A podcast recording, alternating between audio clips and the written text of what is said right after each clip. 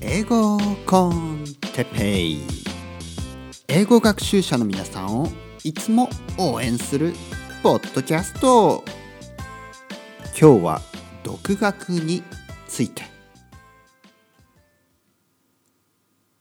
はい皆さんこんにちは。英語コンテペイの時間ですね、えー、ポッドキャスト。ねこのポッドキャストはですねまあ英語を教えるポッドキャストではないです、残念ながら英語を勉強したい人は英語を教えているポッドキャストへ移ってください。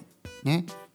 で僕は 何をやってるかと言いますとというのも英語を教えるポッドキャストはたくさんあるんですね。たくさんあります。本当にたくさんある。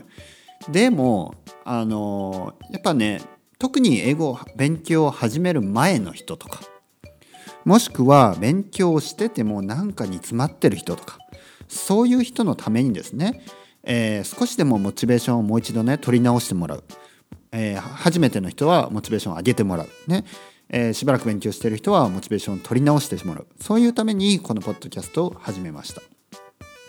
あとはですねやっぱりあのまあほとんどの方心当たりあると思うんですが英語の勉強しながらなんかね気持ちが乗らなくなったりとかした時に書店に行ってですねまあいわゆる英語ができたらいいぞみたいな本とか英語ができたらこうなるとかまあ英語をこうやったらできるようになるとかね。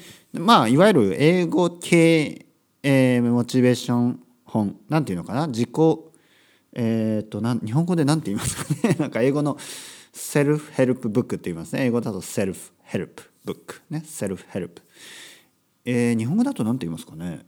日本語だと自己啓発本。うん。英語系自己啓発本ですね。英語系自己啓発本に手を出してまあまあ手を出すってなんか悪い雰囲気ですけどそんなことはなくそうやってまたねモチベーションを上げて英語の勉強に戻る、ね、こういう心当たりがある人が多いんじゃないですか。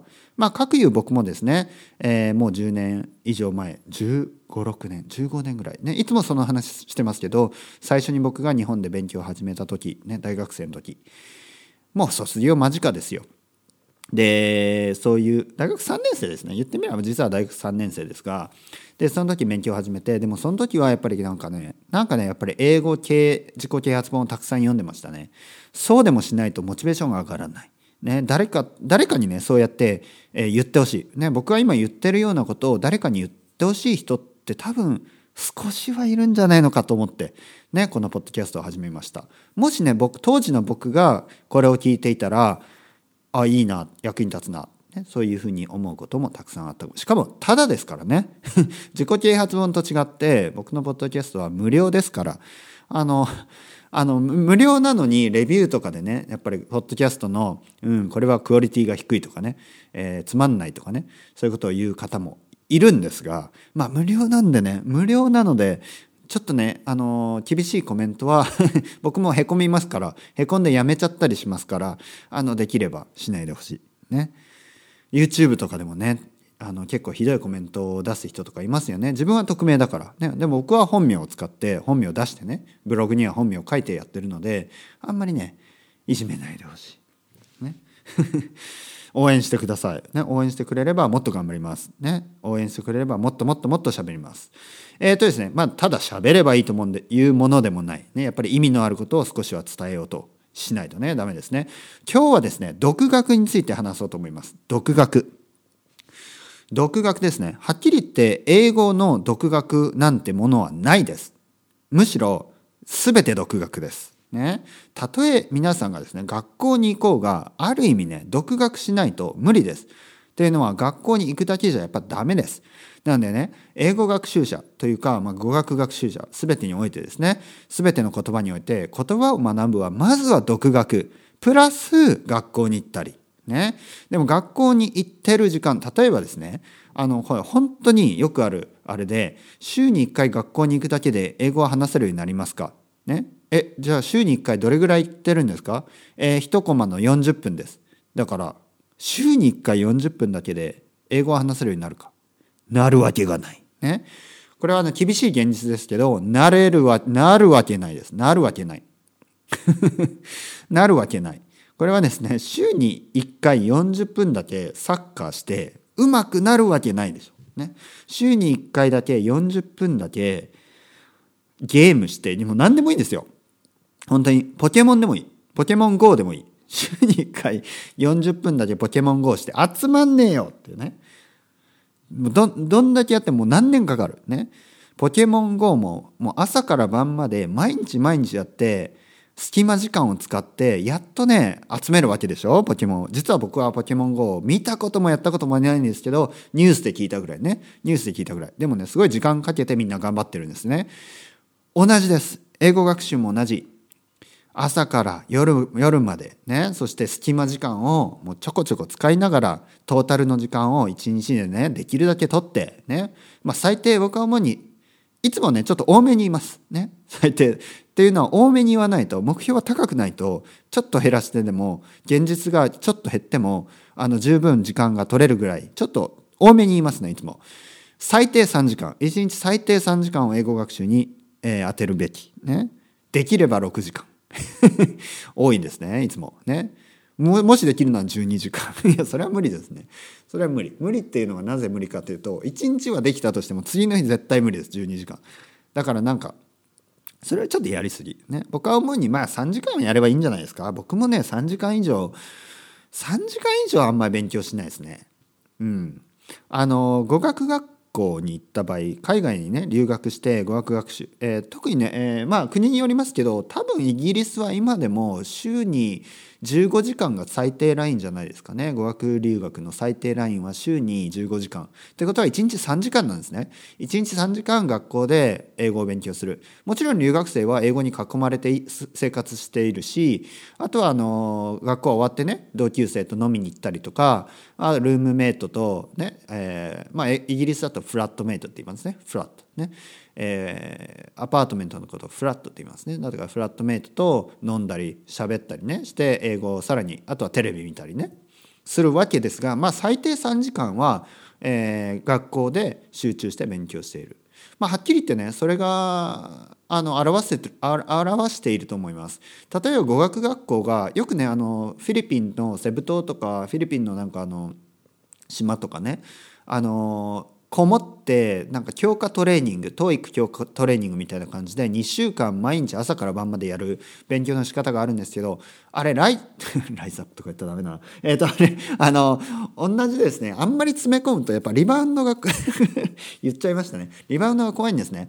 だからやっぱりあんまりね詰め込んで短期でやるのもいいですがやっぱその後続かないのでやっぱ少しずつですね。少しずつ。少しずつですよ。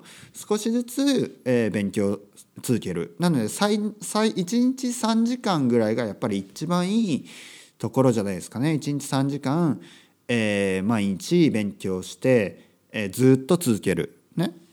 よく休みをね休みの日を入れるとか、まあ、土曜日は何もしないとかね日曜日何もしないみたいな人もいるんですけど僕は個人的にはしないそれは。まあ1日ぐらいはいいかもしれないけど基本的には毎日やるっていう心構えじゃないと1日空いた後は次の日がちょっと辛くなります、ね、次の日がちょっとペースが崩れます、ね、皆さんも会社員だと日曜とかでペースが崩れて月曜いつも辛いじゃないですか。あれと同じであの変にね勉強しない日をつけるとあの次の日とかのペースに、えー、支障が出るんですね。だから僕だったら休みを作らず毎日やります。うん。まあ、日によっては3時間かもしれない日によってはねほんと30分かもしれないでも30分でも0よりは全然いいです。ね、よく1日5分でいいですかみたいな人もいるんですけどこれは全く馬鹿げた話で1日5分で英語が喋れるようになるわけがないです。これはさっきと同じとさっき言ったことと同じで1日5分ポケモン GO をしただけで全然集まんないですよね。全然ね。ポケモン GO をねやったことがない僕がポケモン GO を常にね例に出してますけどまあそんなもんです。あの1日5分ですね。1日5分何かをしてその道のマエストロになれるか。まあ英語学習英語を話すようになるのは別にマエストロレベルじゃないですけど、ね、マエストロっていうのはまああの教えるとかね通訳とかそういうレベルですけど。でもはっきり言ってやっぱ1日5分じゃ無理でしょう。ね。そんなことはわかるでしょう。ね。1日あの言ってることはですね1日5分でも0よりはマシって言ってるだけで1時間の方が絶対いいんですね。5分より。1時間の方が。2時間の方が絶対いい。3時間の方が。3時間5分より全絶対いいですよ。それは。ね。それは皆さんが10円もらって嬉しいか？嬉しくないですね。でも20万円もらったら嬉しいですね。それと同じです。やっぱり それと同じじゃないけど。それと同じじゃないですね。それと同じじゃないけどとにかく多い方がいい。いろいろ多い方がいい。ね。大盛りの方がいい、まあ、そうは言わないけど。えー、っとですね。ここで言ってることは独学。今日は独学の話。ね戻ります。でまずはですね皆さんも独学をしながらそしてねえー、まあ例えばですよ。皆さんが自分で、まあ、あの走ったりね普段走ったり、ね、筋トレしたりしながら、えー、週に1回ですねパーソナルトレーニング、ね、コーチにその、まあ、自分の筋トレが正しいかどうか、ね、そうフォームを見てもらったり。ね。また僕がですね全然ジムとか行かないし筋トレとか全くしないのにまたこの例にね出してますね。これもちょっと変わった話。でもそんなもんです。ね。自分が全くやってないことを例に出す、ね、それが大事。大事じゃないか全然。とにかくですね独学。独学なんです。基本的に語学というのは全て独学です。なので独学で英語を勉強したの？とかこれは実は変な話で当たり前です。ね、独学人任せで完全人任せで英語が話せるようにはならない。これははっきり言って自分で教えていて僕は英語の先生をしてますけど自分で教えていてすごい矛盾しています。ね、じゃあなんで教えてんの？はい矛盾してると思うでしょ？でも実はやっぱ矛盾してない。やっぱりパーソナルトレーナーに自分のフォームをね筋トレのフォームを見てもらうことは大事です。なぜかというとたまにチェックしてもらえればね、えー、ただ自分が大丈夫か、ね、自分がちゃんとやってるかっていうふうに再確認もできるしあとトレーナーはですね頑張ってくださいねとか言ってくれるんでちょっとやっぱりやる気が出ますよね。そういうもんです。あとは例えば来週またパーソナルトレーナーに会うね、田中さんにあるパーソナルトレーナーの田中さんに会うからそれそれまでにねまたリバウンドとかしてちょっと田中さんをがっくりさせたくない。ということで田中さん、まあ、田中さんのために頑張るわけじゃないですよ。ただやっぱり田中さんというねある意味プレッシャーがあるわけです。それと同じようにですね先生を使うといいと思います。僕でもいいし他の先生でもいい。週に1回ですね例えば水曜日のね水曜日に水曜日の夜に僕のレッスンを入れてる入れてるとするとまあレッスンが終わったらね、まあ、ちょっとやる気出るでしょ？もうちょい頑張ろうなと思って。で僕も頑張ってくださいねっていうんでよし頑張ろうと思ってね、えー、次の日木曜日金曜日ね頑張る。で土曜日日曜日でまたちょっとねペースが崩れてしまったり、まあ、家族がいる人とか恋人がいる人まあ一人でもちょっと友達と会って飲んだりねいろいろあるでしょ？でちょっとペースが崩れて。で月曜とかもサボっちゃった。